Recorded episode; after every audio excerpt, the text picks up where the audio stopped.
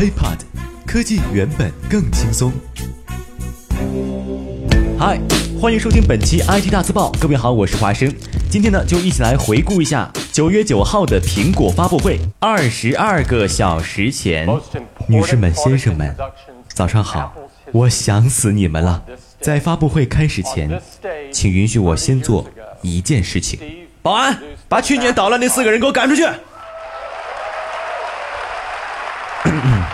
好的，废话不多说，我们直奔主题。这是我们两款新产品：四点七寸屏的 iPhone 六，以及五点五寸屏的 iPhone 六 Plus。我们是一家有责任心的公司，任何事情都会用心去解决。那么根据统计呢，去年我们公司收到的投诉电话。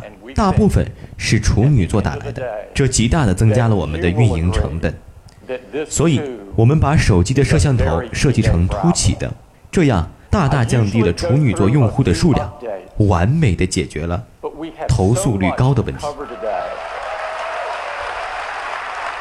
而且我们还注意到，天秤座用户的碎屏风险很高，这就是为什么我们这次要同时推出两款手机。天秤座用户一定想不通，到底买哪个，所以我们的碎屏率会大大降低。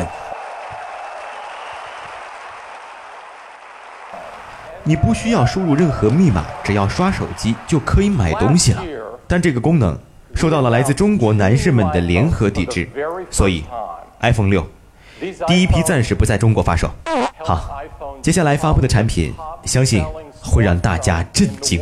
Apple Watch 除了能显示时间以外，这个表的最大特点就是能够治疗密集恐惧症。再加上我们科学的健康管理功能，可以随时随地的将您的体重分享给你的好友。而且，如果你想用它来拍照，你就能够体会到做神探柯南的感觉。可能有人会说，这样的照相太蠢了吧？哼。那是你没用过谷歌眼镜。在这里需要强调的是，中国一直以来是我们非常重视的市场，因此我们为 iWatch 量身打造了一个中文名字，iWatch。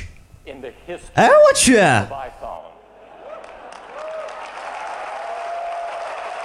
这样的表，大家想不想买啊？想，好，暂时不卖。我呢，今天就是拿出来显摆一下。